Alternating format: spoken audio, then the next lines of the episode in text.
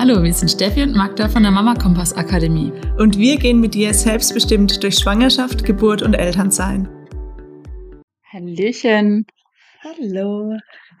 Ja, schön, dass wir wieder beisammen sind. Wir haben heute ein Thema, ähm, das vielleicht ein bisschen schwierig ist für manche oder auch ja so eine gewisse Schwere hat. Wir wollen über Fehlgeburten sprechen, weil es einfach leider ein Ding ist. Und so, so viel häufiger, als man gemeinhin meint oder auch hofft, sondern das ist was, was ganz, ganz viele Frauen irgendwann im Leben mal betrifft. Genau. Und ihr wisst es wahrscheinlich, wer es noch nicht weiß, weiß es jetzt. Es ist ein Thema, das dich auch begleitet hat oder auch immer noch begleitet. Ja, das ist wirklich was, was mein ganzes Leben tatsächlich geprägt hat. Ähm, äh, sogar so, äh, das sage ich ja auch immer, dass ich jetzt, wenn ich hier so sitze, auch irgendwo dankbar für diese Erfahrung bin, für diese Zeit, für diese Sternenkinder, die sich mich da ausgewählt haben. Ähm, aber in dieser Zeit war so meine schwerste Zeit, die ich bisher hatte. Ähm, genau, kann euch da einfach mal so ein bisschen abholen. Jeder erlebt es ja auch ganz unterschiedlich. Da gibt's wirklich ähm, manche denken, äh, Fehlgeburt ist Fehlgeburt und das hat einfach auch wieder so eine breite Bandbreite und das ist einfach da so ganz wichtig, da, ähm, ja, das ganz individuell anzuschauen. Bei mir waren beide Fehlgeburten in der Frühschwangerschaft, also vor der zwölften Schwangerschaftswoche. Und, ähm, die waren komplett unterschiedlich. Also die erste, ähm, da habe ich dann die Tage über dann schon äh, Blutu leichte Blutungen bekommen. Ich habe irgendwie gemerkt, irgendwas stimmt da nicht. Und war dann bei einer Freundin, Ironie des Schicksals, das Neugeborene anzu äh, anschauen und da ein bisschen quatschen. Und ich bin immer wieder aufs Klo gegangen. Ich habe Krämpfe bekommen, rückblickend also einfach Kontraktionen. Konnte ich in dem Moment ähm, das finde ich auch noch so ganz interessant, da so auf kognitiver Ebene im im Kopf konnte ich das jetzt nicht greifen: „Ah ja, das ist grad 'ne Kontraktion“, sondern, ähm, so spannend einfach mein Körper wusste genau, was da grad passiert.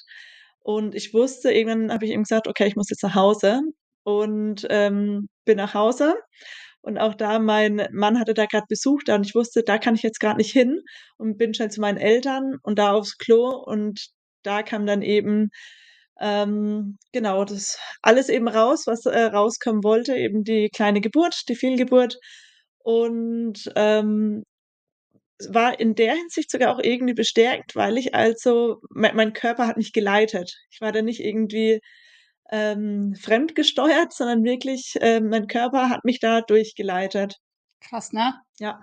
Du hattest es noch nie erlebt. Du hattest auch einfach jetzt keinen Plan oder keine konkrete Ahnung, wie das jetzt zu laufen hat oder laufen sollte. Und trotzdem wusstest du auf einer Körperebene genau, was jetzt dran ist, was du zu tun hast und was dir auch gut tut, ne? Dieses Ding: „Ich kann jetzt nicht heim, das sind zu viele Leute.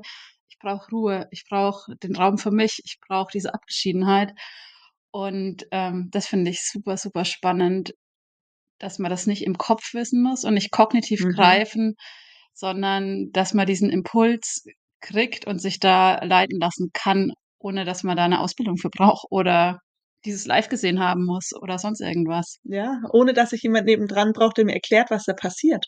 Also, das war schon wirklich was, was mich unfassbar dann irgendwo auch so rückblickend einfach auch gestärkt hat.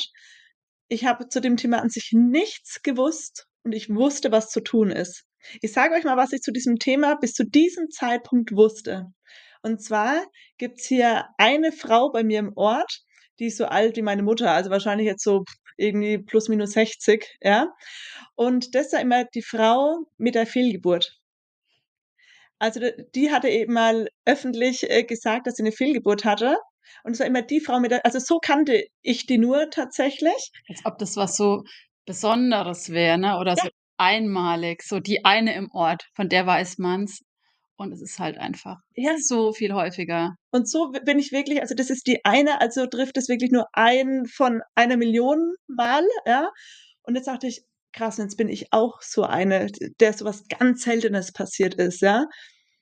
Und dann sofort natürlich, ähm, auch als ich dann, ähm, ja, ins Gespräch gegangen bin, so gemerkt habe, betrifft ganz viele. Und das hat mir dann auch einfach echt geholfen, je mehr ich damit tatsächlich dann auch selbst raus bin, umso mehr dann einfach auch dann so 'n Umfeld zu haben, die das auch schon erlebt hat. Weil zu diesem Zeitpunkt ich kannte keinen außer eine diese eine Frau, über die das eben nur erzählt wurde. Ähm, genau, ich wurde im darauffolgenden Zyklus direkt wieder schwanger. Ähm, da kommt ja auch oft, ähm, die Frage: „Wann kann ich nach 'ner Fehlgeburt wieder schwanger werden?“ Und da ist es auch so wichtig, wann du dich danach fühlst, wann, ähm und ich sage mal auch, das ist natürlich abgegangen. Da wusste ich auch, mein Körper hat es da jetzt grad so gemacht, das, äh, geht schon wieder. Ähm, wurde tatsächlich dann auch wieder schwanger und da habe ich gedacht: „Steffi, diesmal bist du clever, gehst erst“ das war dann so 11. Schwangerschaftswoche rum, äh, „zum Arzt. Da schlägt auf jeden Fall das Herz, das siehst du alles, da kriegst du deinen Mutterpass, damit ist alles safe.“ Und da war's dann eben nur: „Ja, lieb nicht, äh, in welche Klinik willst du denn zur Ausschabung?“ Und das war dann so verrückt. Das war ja auch wieder einfach 'ne, ähm, Fehlgeburt, hat kein Herz geschlagen. Jetzt ging's aber direkt um Ausschabung. Davor war ich nie, ähm, bei bei der Erstfehlgeburt so in ärztlicher Behandlung, da war ich dann, eben weil ich ja den Mutterpass wollte. Jetzt ging's dir direkt um medizinische Hilfe. Und so weit war ich in an dem Punkt in dem Moment überhaupt gar nicht. Ich habe dann auch echt erst mal 2 Wochen gewartet. Ich habe für mich da auch bestimmt: „Ne, ähm, steht für mich grad nicht an. Ich warte“, ähm, und gleichzeitig ist man in dieser Maschinerie dann so drinnen und, ähm, ich verstehe auch jetzt aus jetziger Sicht, ähm, die Seite des Arztes, der eben diesen Weg auch einfach kennt, ja, der andere Optionen da in der Hinsicht gar nicht so kennt.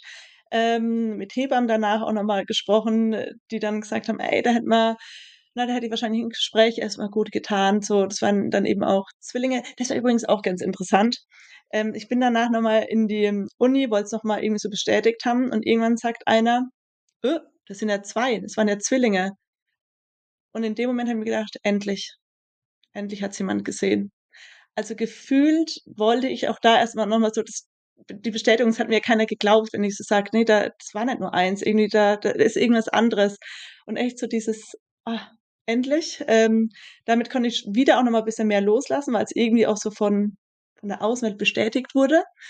Ähm, und gleichzeitig hätte ich da einfach wirklich das gebraucht, ähm, diese Kinder loszulassen, dann noch mal: „Okay, ähm, lass los und mach dich bereit, ähm, für irgendwann für das Kind, das eben kommen möchte.“ Und das hat eben gar nicht stattgefunden. So gar nicht, gar nicht. Und das war eben das sehr Schwierige dann auch, dass dann im Außen eben viel so dieses: „Ja, aber die Ausschabung, die ist auch nicht so schlimm.“ Und das stimmt, für manche ist die 'n Segen. Manche sind einfach nur ganz froh, habe ich kenne ich auch ganz viele, die sagen: „Ich wollte das dann auch gar nicht mehr. Ich wollte gar nicht, dass da irgendwas, was nicht lebt, in meinem Bauch ist.“ Die kenne ich auch. Und die sagen: „Ich bin dann einfach ich wollte dann dahin. Ich wollte, dass da jetzt einfach mal so 'n dass ich wieder auf Null bin.“ Und an dem Punkt war ich tatsächlich noch nicht und das merkt man wieder, wie individuell das ist, wie wichtig da einfach diese Gespräche sind: „Was brauchst du? Was tut dir gut?“ Ähm, und ja, ich hätte Anspruch und jeder hat da Anspruch, ähm, auf auf Unterstützung, auf Begleitung, auf 'ne Hebamme. Auch danach macht man ein Wochenbett durch. Der Körper, der fährt hormonell wieder auf 'n ganz anderes Level. Der macht da viel durch hormonell, ähm, was sich auch einfach bemerkbar macht auf seelischer Ebene, auf körperlicher Ebene. Das ist so krass, ne, weil ganz viele Frauen ja weiter funktionieren und die gehen zur Ausschabung und am nächsten Tag hocken die wieder in ihrem Job oder was auch immer. Das Leben geht einfach weiter und diese Unfähigkeit unserer Gesellschaft, auch mit diesem mit dem Thema umzugehen und zu sagen: „Ich räume dem Raum ein und ich lasse das sichtbar werden und das du hast Recht zu trauern“, egal wie klein oder groß diese Kinder waren, die waren ja da. Und diese Ideen und diese Wünsche und Träume, die man mit diesem mit dieser Schwangerschaft verbindet, die waren alle da. Und das hat so da gibt's so keinen guten Umgang mit, habe ich so den Eindruck, oder nur ganz, ganz wenig, sondern das wird dann so sehr technisch, ne? Und jetzt müssen wir HCG-Level kontrollieren zum Beispiel oder, ne, wir haben Angst vor 'ner Infektion und da ist irgendwie totes Gewebe in deinem Bauch. Ja, das ist totes Gewebe, das stimmt, aber das sind auch immer noch die Kinder oder das Kind. Und, ähm, auf diese Ebene, da wünschen wir uns so sehr diese sprechende Medizin, die nicht bezahlt wird und was viele einfach auch nicht gelernt haben, Mhm. diesen Raum zu halten und zu sagen: „Ich halte es jetzt für den Moment mit dir aus, dass du grad 'ne Scheiß-Nachricht bekommen hast und dass sich dein ganzes Leben grade ändert auf 'ne Art und Weise, die du dir nicht gewünscht hättest und auch vielleicht gar nicht vorstellen konntest.“ Und dann ist das so 'ne Übersprungshandlung, ne, zu sagen: „Wir gehen jetzt sehr in dieses Technische und in sehr dieses Medizinische und, ähm, wir drücken jetzt die Gefühle weg, weil dafür ist keine Zeit und kein Raum und kein Platz und, ähm, das können wir jetzt hier alles nicht leisten und das machen wir jetzt einfach weg und das überspringen wir jetzt.“ Und ich glaube, das ist das, was für viele Frauen noch viel traumatischer ist als diese Begegnung mit dem Leben, was zwingend immer auch 'ne Begegnung mit dem Tod ist, ne? Absolut. Ähm, auch, äh, 'ne Frau, die ich kenne, die hatte genau dieses Szenario einmal umgekehrt. Die hatte erst die Ausschabung und danach hatte sie, ähm, 'nen natürlichen Abgang. Auch also, es war sehr identisch, so auch nur, ich glaube, 2 Jahre, ähm, danach und ist dann eben mit mir in Kontakt getreten, wollte einfach nur mal so ins Gespräch gehen, weil das oft, äh, so hilft. Und sie hatte dann gesagt, ähm: „Ehrlich gesagt, die 2. Fehlgeburt, die hat mir wieder so viel Vertrauen in meinen Körper gesch äh, geschenkt.“ Und ich so: „Ah, okay, erzähl mal.“ Hat sie gemeint: „Ja, das 1., das war dann also, da da wurde so viel gemacht mit mir und beim 2. hat es mein Körper gemacht.“ Und das fand ich dann eben auch so interessant, weil genauso hatte ich's ja auch erfahren bei dem 1., wo ich so irgendwie bestärkt so: „Ey, mein Körper, der der hat es gemacht.“ Und beim 2. kam ich nicht hinterher mit dem, was da passiert ist. Und gleichzeitig ist ja auch immer noch wichtig, dass wir das haben für manche Fälle, wo es einfach notwendig wäre. Ähm, wie gesagt, ich weiß für mich, dass andere Schritte erst mal noch viel notwendiger gewesen wären, ähm, und ich auch, ähm, Zeit gehabt hätte. Das weiß ich für mich, das kann ich ganz individuell für mich beantworten. Und, ähm ja, und was das einfach für 'n Unterschied macht, wie ich da rausgehe, in welcher Bekleidung auch und ob ich das eben da sind wir auch mit Geburt, ist immer egal, ob kleine Geburt, ob große Geburt, wie auch immer, dieses, ähm, Selbstbestimmte, komme ich da hinterher oder fühle ich mich grad irgendwie so überfahren? Und, ähm, ich habe dann wirklich 'n 1/2 Jahr danach gebraucht, mich da wieder so drauf einzulassen, auch wieder ich zu sein, auch wie du sagst, Magda. Ähm, 2 Tage später saß ich wieder am Schreibtisch, 8 Stunden, 9 Stunden und habe so funktioniert wie immer. Sollte irgendwie ist ja auch was, was man irgendwo geheim hält, weil man's, äh, verkündet ja meistens erst ab der 12. Schwangerschaftswoche. Ähm, und in diesem Strudel war ich dann auch irgendwo gefangen. Meine anderen Schwangerschaften habe ich dann einfach, äh, direkt gesagt tatsächlich, weil ich auch so ne, auf was soll ich warten? Ich würde es euch auch allen sagen wollen, ähm, also Familie, Freunde, wenn was ist, weil ich dann nicht wieder alleine stehen möchte, sondern ich habe euch auch dann gesagt, ähm, als mir nicht gut ging. Ähm, genau, von daher habe ich auch so was dann, das dieses macht man halt so, das mit der 12. Woche macht man halt so. Stimmt, wenn es irgendwie mit mir irgendwie übereinstimmt und gleichzeitig hatte ich da jetzt andere Erfahrungen, dass ich deswegen auch andere Entscheidungen dann getroffen habe. Ähm, genau. In der darauf folgenden Schwangerschaft war ich ja dann auch also nach 'nem 1/2 Jahr wurde ich dann wieder schwanger, war ich dann auch, ähm, zu 'ner bei 'ner emotionalen Hilfe, bei 'ner Hebamme, die mich dann einfach in den ersten Wochen begleitet, weil natürlich andere Ängste und Sorgen da waren. Davor war ich wirklich so, ich würde fast sagen, naiv naiv so an Schwangerschaft. Na, wenn man halt 'n Kind haben will, dann Macht halt eins. macht halt eins. Genau. Ähm, genau, die mich da dann einfach wirklich begleitet hat, dass wenn wieder was wäre ähm, ja. Und die irgendwie dann auch wieder das ist dann so witzig, wie sich dann auch irgendwo der Kreis schließt, irgendwo auch dafür verantwortlich ist, dass meine Kinder zu Hause auf die Welt kamen.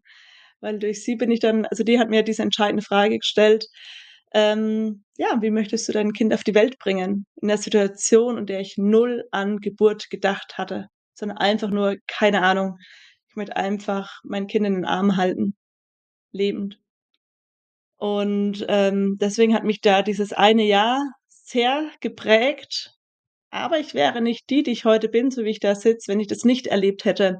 Und es geht wahrscheinlich ganz vielen so mit irgendwelchen Schicksalsschlägen auch, ähm, dass es 'ne harte Zeit ist und gleichzeitig geht man sehr oft auch gestärkt da raus. Ja, was wir euch so mitgeben wollen für Fehlgeburten. 1., ähm, was ich schon merke, so von der Entwicklung her, dass es immer weniger ein Tabuthema ist. Das merke ich schon arg. Manchmal weiß ich nicht, ist es auch einfach, weil ich sehr offen damit umgehe, dass auch sehr viele auf mich zugehen. Also, ich weiß es teilweise von Freunden, wo ich weiß, ähm, da sind sie zu mir gekommen, weil sie wissen, ich kann mit dem Thema umgehen und sie haben da irgendwo vielleicht auch so 'ne, in Anführungsstrichen, Verbündete, die da einfach mitreden kann und gar nicht so viel mit anderen, wo dann vielleicht eher kommt oder wo vielleicht auch die Angst da ist, dass so Sätze kommen wie: „Ach, war doch noch so klein. 8. Woche, mein Gott“, ne? Ihr seid ja Ähm, noch so jung. Genau. einfach noch mal. Ja. Ja. du bist doch gesund, natürlich, ähm. Und es war da auch ja, wir waren total jung, wir haben noch das wussten wir rechnerisch auch, wir haben noch unfassbar viel Zeit. Und gleichzeitig kann mir keiner diesen Garantieschein ausstellen: „Du wirst mal Mama. Du hast mal gesunde Kinder an der Hand“, ja? Und das war irgendwo auch das Schwierige, warum er mit so Sprüchen sehr wenig umgehen kann. Und da können grad die, die vielleicht auch hier grad zuhören, die 'ne lange Kinderwunschreise haben, äh, noch mal, ja, viel mehr mitfühlen. Und, ähm, jetzt auch bei mir es war dann quasi 'n 1/2 Jahr, aber das ha halbe Jahr hat sich unfassbar lang angefühlt. Es war so elendlang mit diesen ganzen Rückschlägen und dann auch die erste Zeit mit viel Angst dann auch in der Schwangerschaft, als dann die dann eben ja, mein mein 1. Kind, meine 1. Geburt da dann war. Und manche, die dann eben so ja, die vielleicht auch jung, ähm, anfangen und irgendwie: „Oh, die Kinderwunschzeit, die zieht sich aber sehr lange.“ Und irgendwann kommt man immer mehr die die Jahre vergehen und dann vielleicht eben auch mit Fehlgeburten und dann sind die Sprüche halt einfach auch sehr hart und sehr verletzend. Deswegen auch für alle, ähm, die zuhören, vielleicht auch schon fertig sind mit der Kinderwunschplanung, aber der jemand auch im Freundeskreis hat oder im Bekanntenkreis, geht da sehr sachte mit euren Worten um. Seid einfach da und hört zu, fragt, wie ihr irgendwie unterstützen könnt. Ähm, aber sprecht bitte nix ab von wegen: „War noch so jung“, äh, oder „kleines Kind, ihr seid noch jung“, sondern nehmt da wirklich die Sorgen und Ängste ernst, die da sind, weil die sind da grad sehr weltbewegend für diese Person. Ist, glaube ich, echt auch einfach gut, das mal zu hören, auch aus dieser Perspektive: „Was mache ich denn, wenn mir das begegnet?“ Weil eben mehr glücklicherweise drüber gesprochen wird. Und das Ding ist, es passiert leider und es passiert leider auch sehr, sehr häufig, dass Babys eben nicht bleiben und dass Kinder nicht, ähm, am Termin gesund geboren werden. Und da ist es, glaube ich, so, so wichtig, dass wir als Außenstehende uns da echt zurücknehmen und einfach sagen: „Ey, es tut mir leid. Es tut mir leid, dass du das erlebst.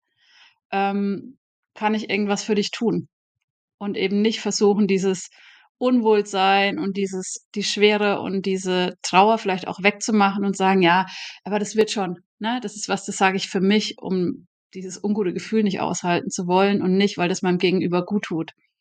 Sondern wenn uns da jemand dieses Vertrauen auch schenkt und uns da mit in diese Geschichte mit reinnimmt oder uns da teilhaben lässt, ist es aus meiner Perspektive auf jeden Fall auch unser unser Job zu sagen: „Ey“ „es tut mir so leid.“ „Ich hätte es dir anders gewünscht.“ Und auch danach zu fragen: „Was brauchst du?“ Und für manche ist es wirklich einfach dieses Zusammensitzen und traurig sein und mal drüber sprechen können.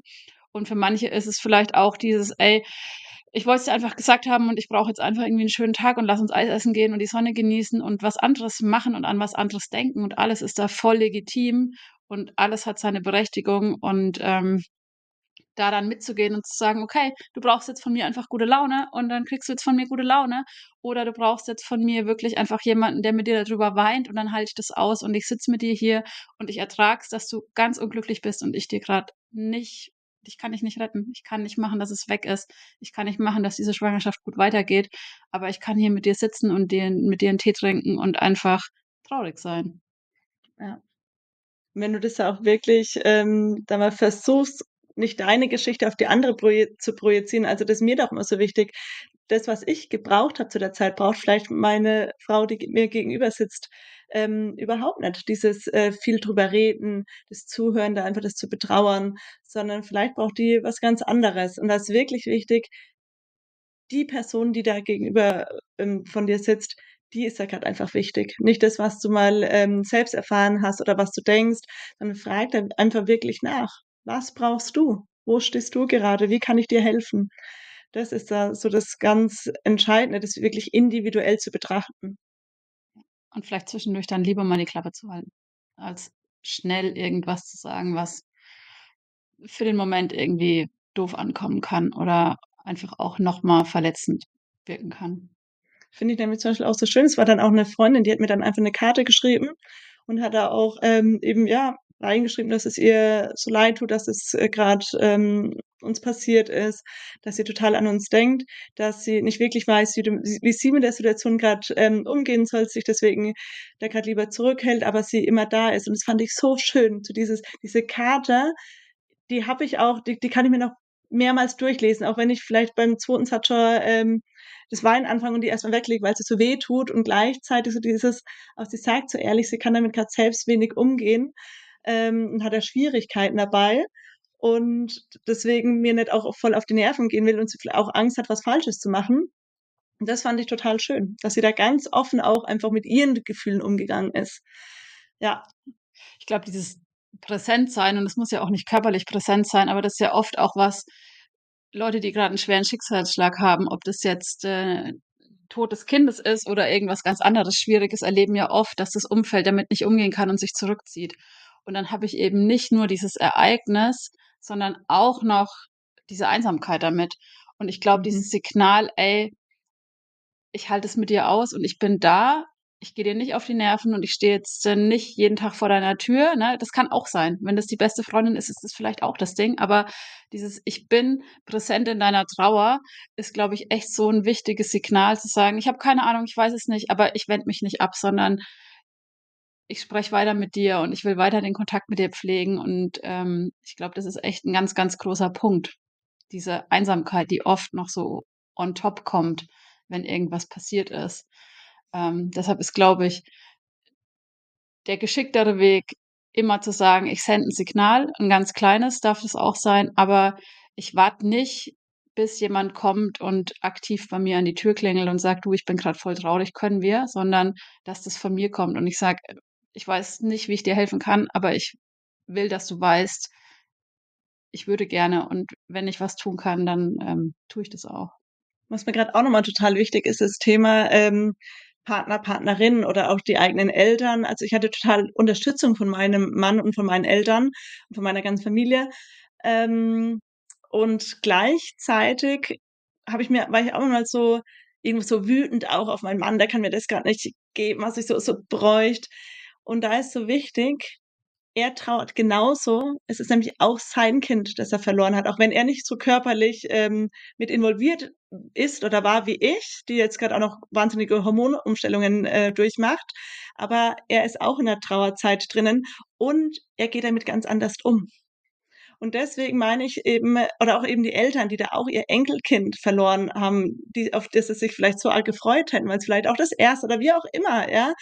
Ähm, und das da einfach auch anzuschauen und das hat uns total gut getan. Auch auch als ich dann eben ganz offen mit meinem Mann drüber geredet hatte, so: „Ey, ich bin auch voll traurig.“ Und dann: „Okay, ähm, ja, aber es wirkt so gar nicht.“ Ja, weil ich damit anders umgehe. Also, da ist einfach Kommunikation echt so wichtig. Da habe ich erst mal so ich war halt voll bei mir und ich war vielleicht auch irgendwo egoistisch da bei mir, weil mir ging's unfassbar schlecht und ich hatte nicht das Gefühl, dass es ihm so schlecht geht wie mir und ich bin so: „Ah, ihm geht's auch schlecht, aber er macht es auf 'ne ganz andere Art und Weise, weil er ein anderer Mensch ist.“ Und deswegen hat uns auch einfach das äh, einfach Gespräche auch, ähm, ja, einfach wirklich unfassbar gut getan, dass ich immer gemerkt habe: „Doch, der denkt da schon auch noch dran und der vergisst das grad nicht einfach plötzlich.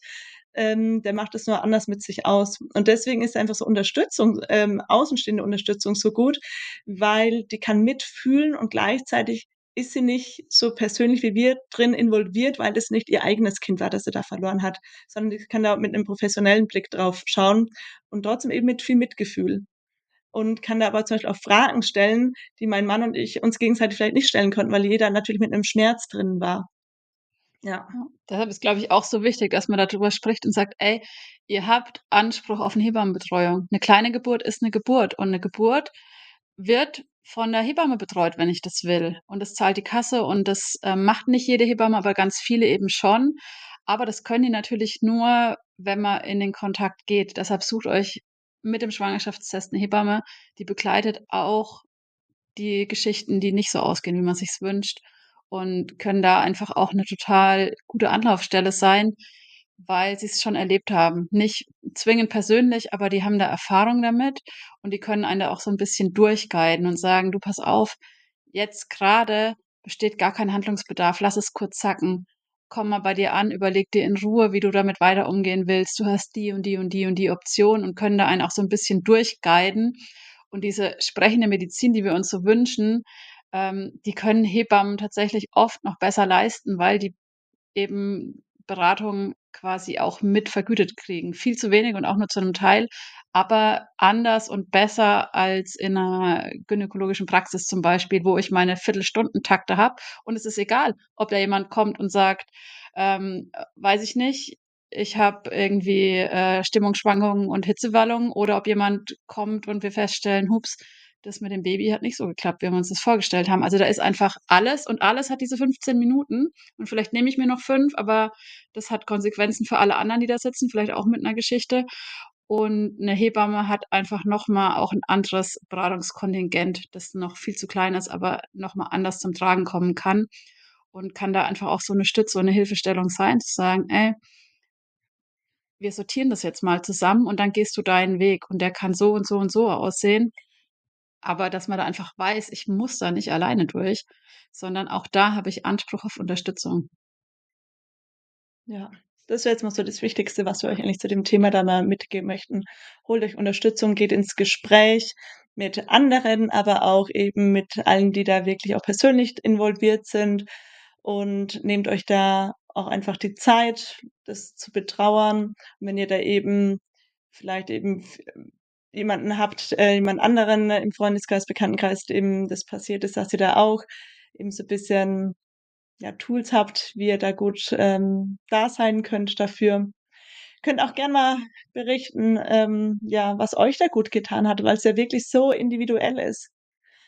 Würde uns total freuen, wenn ihr uns immer so bisschen mitnehmt, was ihr vielleicht noch anderen mitgeben möchtet. Ja.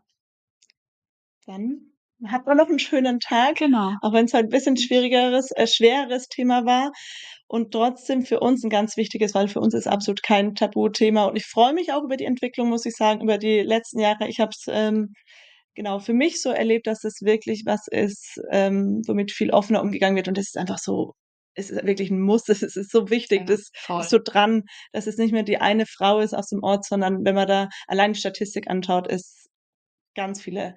Frauen hat's und du bist eben nicht alleine. Es sind ganz viele Frauen. Wenn du auch mit uns mal ins Gespräch gehen möchtest, melde dich jederzeit. Genau. Und dann kann auch Trauer ja so was sehr Friedvolles haben, ne? Wenn ich ich kann was sehr Trauriges erleben in 'nem geschützten Rahmen, in 'nem mit 'nem Netz, das mich da durchträgt und dann kann das ja wirklich auch was, ähm es klingt immer doof, aber wirklich auch was Schönes haben, dieses Gefühl, so getragen zu sein und durch diese schwierige Zeit begleitet zu werden. Und dann kann ich da eben rausgehen und sagen: „Ey, das war die Hölle und es war ganz, ganz furchtbar“ „aber ich habe es geschafft und ich kann damit irgendwie auch Frieden schließen.“ Das ist nicht so, dass ich mir denke: „Oh Gott, das ist das Schönste, was mir je passiert ist, ein Glück.“ Aber ich kann das für mich so integrieren, dass ich sage: „Ich kann damit gut leben und es ist Teil meiner Geschichte und darf das auch sein.“ Und das ist eben das das wünschen wir euch so, dass ihr da nicht traumatisiert rausgeht, sondern dass ihr dieses Netz habt oder dieses Netz sein könnt und es dann eben auch was Positives, äh, sein kann in Teilen zu spüren: „Ey“ „ich bin gehalten und, ähm“ „ich kann ich kann so viel auch aushalten und ertragen und, äh, da auch was Positives rausziehen.“ Das wäre es einfach, ne? Wie du sagst: „Ich habe mich und meinen Körper so gut gespürt.“ Ja, schöne Abschlussworte. So enden wir jetzt auch und schicken euch in den restlichen Tag. Macht's gut. Liebe Grüße, macht's gut. Tschau. Tschau.